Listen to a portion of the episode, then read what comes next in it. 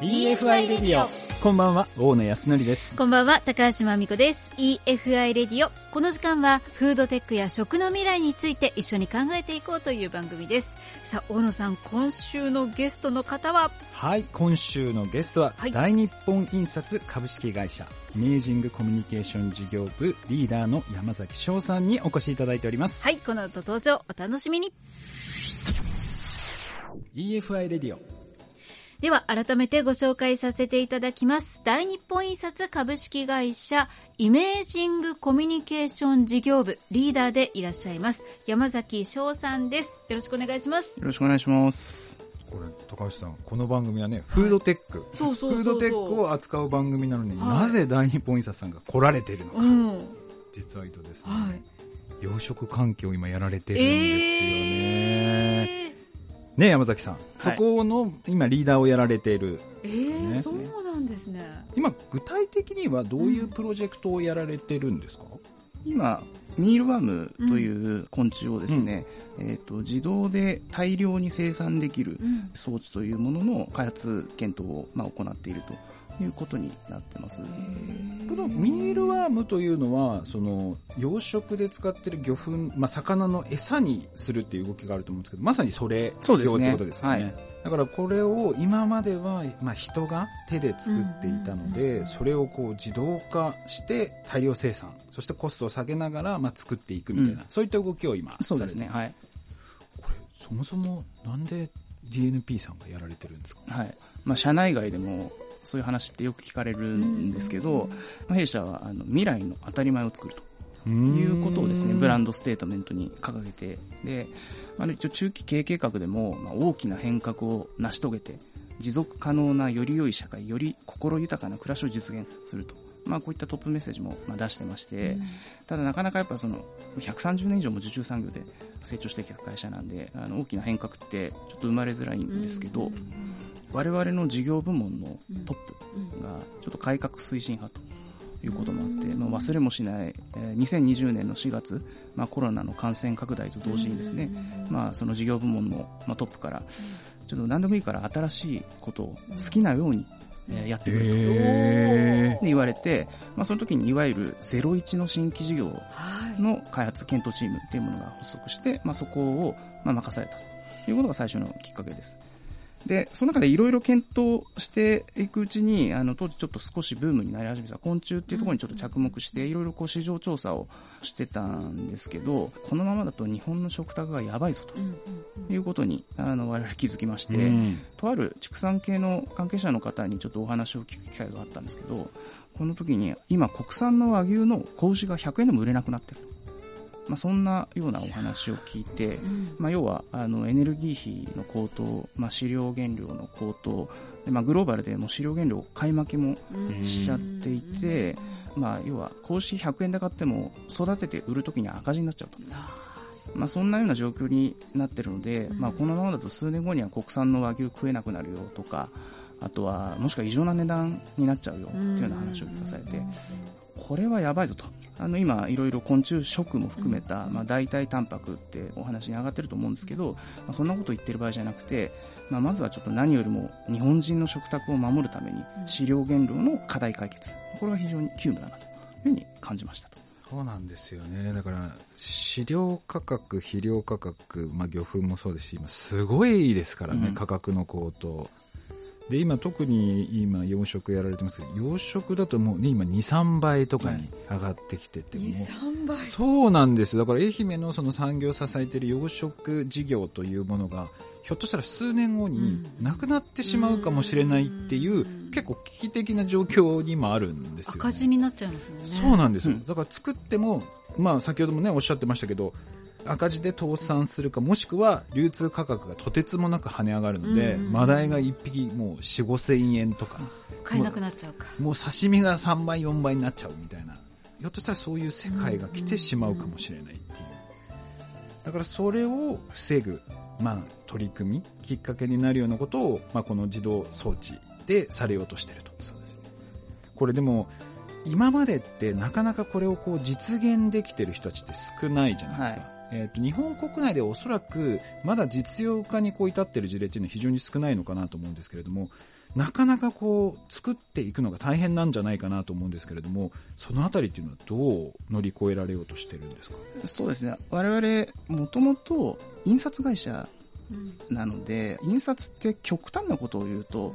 同じものを大量に安く作る産業なんですね。多分それの最たる例かなとは思います。おなるほど。なるいは大量生産技術というところが、弊社は130年以上も印刷業やってますので、そこの部分を使って昆虫の自動養殖装置みたいなものを実用化に当てることができるんじゃないかと。社内にはそういう技術者たくさんいますので。へ大量生産が得意なんですね。そうですね。いっぱい同じものを作るっていうのが、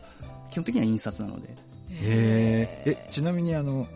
どういうものを他にやられてるんですか？ポスター、チラシはもちろんやってますし、えっ、ー、と、書籍、あの、皆さんあまりご存知ないかもしれないですけど、あの、皆さんの銀行のクレジットカードとか、ああいったものとかも弊社が、あの生産してます。そうだったんですね。あの確かにね、裏側に、はい DNP って書いてありますよね。そうなんですよ。えー、見てみよう。そう。カード、あなんか作れるとこ多分数社しかないですよね。はい、だから IC チップカード入りのカード。IC チップも印刷の技術でそうですね。あの、印刷、あ、印刷の技術の一つで、あの、微細加工技術っていうのがあって、印刷するとき、ハンコがいるので、そのハンコって、まあ、削ってるんですよ。その細かく削るという技術を応用して、そういったあの半導体の材料とか、チップの材料とかを作ってる。印刷ってすごいんだよね。だから我々知らないとこでその印刷技術と、そこで培ってきたその大量生産の技術が使われて我々生活してるわけですね、うん、気づかないだけで、うん、そうそう気づかないだけで。ありがとうございます。ありがとうございます。とんでもございません。でもその中でねあの今度、まあ、餌を作るような、うん、そういう新しい自動装置っていうのが出てくるんですけどなんとですねまあ、何度かね、私もこの EFI で言ってますけど、うん、愛媛県すごいんですよ。すごいんですよ。で、愛媛県でまずやられるんですよね、はい、今回の取り組みというのは。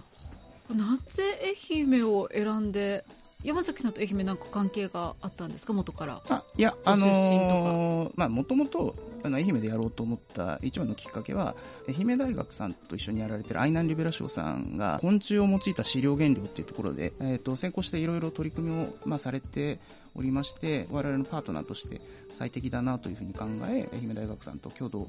でやるということを決定したというのが、まあ、一番のポイントです。で、あと、私的なことで言えば、私はあまり関係ないんですけれども、はい、推し進めている担当者が、えーと、愛媛大学出身だったということもあって、まあ、縁のある愛媛で始めるということになりました。へえ、すごいなこれ多分おそらく候補地を選ばれるときに、まあいろいろなその企業さんとか市場調査もされたのかなと思うんですけれども、やっぱりこの愛媛大学のこの知見っていうのは国内の中でもかなり実績とか知見があるっていうような感じだったんですか、ね、そうですね。群を抜いてると我々は思ってます。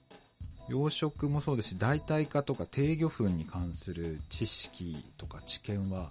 多分間違いなく国内トップクラスだと思いますね。すごいな、愛媛。そうなんですよ。だからこそ、こう、いろんな大企業の皆さんが注目されて、一緒にやりたいっていう人たちが、まあ、多いんじゃないかなと思うんですけれども、まあ、そんな、こう、愛媛大学さんと今、共同研究されていると思うんですけど、今後、その、この研究で期待していることっていうのはどういったことがあるんでしょうか？そうですね。まあ、愛媛大学さんとの共同研究では、そのミールワームを安定した品質、安定した量で市場にこう届けていくための必要な餌の条件とか、うん、まあ、そういったことを今一緒になって研究させてもらってるんですけど、で、我々は、えっ、ー、と、その研究した条件とか結果とか、そういったものを自動飼育装置にこう、パラメータとして落とし込んでいく。と、うん、まあ、そんなようなことをしておりまして、まあ、ここで、えっ、ー、と、うまい条件が見つかって、機械設計ができれば、大量生産に向けた一つのきっかけが期待できるんじゃないかなと。これ安定した生産というのは例えばミールワームが繁殖しやすい温度とか湿度とあと餌をあげるタイミングとかそういったことなんですかね？そうですね。そういったこととかをあとはまあ餌の種類ですとか。そういうのも今大学さんが研究されてますあとこの安定したその生産でミールワームに試させる餌をどうするかっていうところも、まあ、結構重要なポイントかなと思うんですけど、この餌は今どうされてるんですか？あの今餌は中国だったかな、うんうんうん、あのからあの普通に買って与えてるだけなんですけど、まあ、将来的にはやっぱそこの餌の部分っていうものもより効率的に、うん、えー、獲得していかなきゃいけないかなというふうに考えてまして、まあ、ここがまあ我々が参入していく、えっと、一つの大きなポイントかなと思うんですが、うん、あの皆さん実はお手元にある飲み物の入ったペットボトル。とか、うん、実は弊社が作ってるんですよ。えー、で多分国内ではあの食品メーカーさんとのお取引はかなりの量がありましてで結構今その食品メーカーさんが生産工程において出る食品残差の処理に、もうすごい困ってるんですよ。まあ SDGs 的な観点から無限にも捨てられないし、ただまあ捨てるのにもコストがかかるし、何か有効活用できないかってどこの食品メーカーさんも考えてるので、えっと、そこと協業をしやすい状況を作って、まあ、餌をミルアムに与えていくみたいな、そういうサイクルを作っていきたいなと思ってます。すごいわ。ウィンウィンですね、全部が。いや、だって考えてみたら、うん食品会社でトレーとかパッケージで関わってないところなんかほぼないですよね。そうなんですよ。えー、そう。だって普通の人はですよ、その食品残差が大事だってなったら、トントンって窓口開いて、食品残差ぜひくださいとかって言っても、初取引だし、なかなかあれですけど、もう知ってるんですもん。これ強いですね。まあ、そこが多分、まあ我々の大きな強みかなとは思ってます。これすごいな。でも考えたらそうだな。パッケージとかデザインとかで叶わないことがほぼない。だからほぼ日本全国で扱っている食品加工会社さんと、まあ、つながりがあるっていうことですよね。はいいや、すごい。あと、なんかこう、同じような取り組みされてる企業さんっていうのも、まあまあ多いのかなと思うんですけど、他なんか差別化要因を挙げるとしたら、どういったところがあります？そうですね。あの、まあもちろん、我々、いわゆるこの大量生産技術っていうものを導入して、で、それにいろんな強みをつけていこうと思ってるんですけども、そのペットボトルを、実は、いわゆる食品メーカーさんの工場に、いわゆる充填器ごと、ペットボトルにお水を入れるっていう充填器ごと導入させていただいてまして、でそれはあの我々無菌充填システムって言ってるんですね。なんであの、まあ、いわゆる、えーと、食品に比較的近いところで菌が入らないような、まあ、形でお客様にお届けできるような、まあ、そういった技術もそこの一つの強みとして使えるかなというふうには思ってます。後から印刷するんじゃないんですね。中身を入れた瞬間に印刷と一緒なんですね。あそうですね。あの、ペットボトル自体は入れた瞬間に膨らんでで、フィルムは別で印刷したものを巻くというような流れになってます。すごい。すごい。いや、でもね、本当に、本当にね、餌って大事なんですよ。さっきはありましたけど、なんかいろいろ今フードテックっていろいろあるんですけど、うん、私、あの、二つ重要視していることがあって、はい、その一つは餌をどう確保するのか、二、うん、つ目がエネルギーをどう確保するのか、この二つなんですよ。正直言うとこの二つがないと何もできないんですよね。だから、これをやっぱりもっとやっていかなきゃいけないなっていうのをずっと感じてたんですけど、そのうちの一個の課題がこれで解決できるかもしれないっていう。で、このプロジェクト、今後の展開はどんな感じになってるんですか？そうですね。まず、皆さんご存知の愛媛県で、えっと、ミロアのこの粉末状あの乾燥状態の粉末状態で年間10トン規模のラボスケールを作ると。で、えっ、ー、と、そこからスケールアップを行って、まあ、年間100トン。これのパイロットプラントを、これも愛媛ですね。うん、愛媛で建設をしていきたいなというふうに考えてます。で、さらに実用プラントのレベルになったら、まあ、全国各地に、まあ、展開をしていくというような計画を立てております。本初のこういう自動生産の拠点が愛媛県にできて、そこで培ってきた技術が、日本全国で広がっていくという。いや、楽しみですね。ですね。山崎さんの中でこう何年計画ぐらいでこう、そうですね。あの、一応今の計画では、2028年には、まあ、実用プラントを立ち上げたいなと思ってます。へえ、なんか思ったより全然早くてちょっとびっくりしました。はい、本当はもっと早くやらないと、まずいんですよね。そうですね。だから本当食料危機というかその高騰化が本当に待ったなしできてるので、このままいくと本当生産者さんにね打撃を与えちゃうんで少しでもね早くこれが実現できるようにちょっと楽しみにしております。そうですね。いや今日は本当にあの大日本印刷さんに思った以上にお世話になってるなっていうのがあったし、なんかこれからも思った以上にお世話になるんだなっていうのがありました。改めてありがとうございました。ありがとうございました。今夜のゲスト大日本印刷株式会社イメージコミュニケーション事業部リーダーでいらっしゃいます山崎翔さんでした。ありがとうございました。ありがとうございます。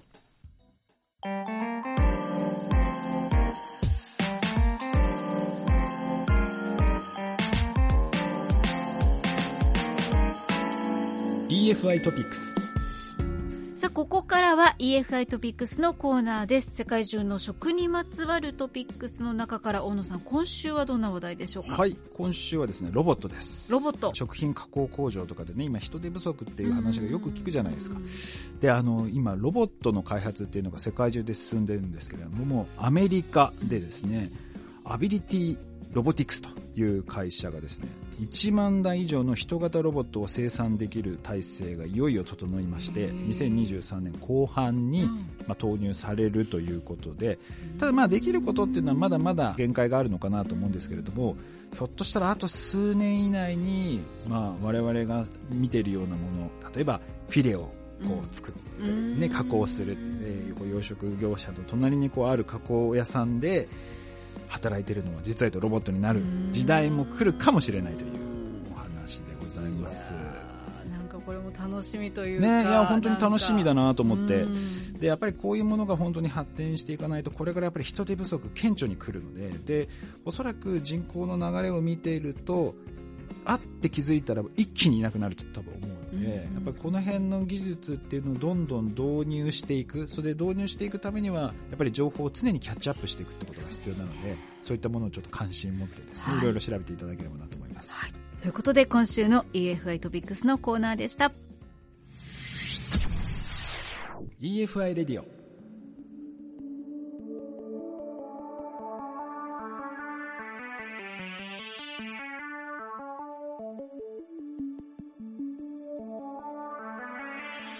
さあ、今週も EFA レディオエンディングのお時間ですが、今週、小野さんいかがでしたでしょうか？いやー、でもね、本当に、なんていうんですかね、その大体タンパク質とかそっちに今注目が集まりやすしなんですけど、やっぱりこう餌をどう確保していくのかっていうのは本当に大事な問題なので、こういった取り組みというものをやっぱりこう愛媛県としてもですね、うんうん、応援していってほしいなっていうのはすごく思いますね。この餌がないと魚作れないですから。本当ですね。そうなんです。もうこれがないと何にもできないので、うん、だからこれからにとってすごく重要な技術をやられているんだなっていうのはすごく感じましたね。それが愛媛にこう関連があるというのがね、ね、ちょっと嬉しかったです